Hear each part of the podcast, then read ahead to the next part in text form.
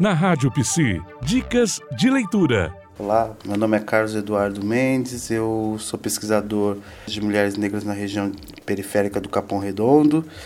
Uh, o livro que eu queria indicar é o Navio Negreiro, porque foi o primeiro livro que eu tive a oportunidade de ter nas mãos de, de folhear e de ler. É um livro bastante interessante que vai contando um pouco a história a partir do Castro Alves, né, como ele via a questão da, da escravatura.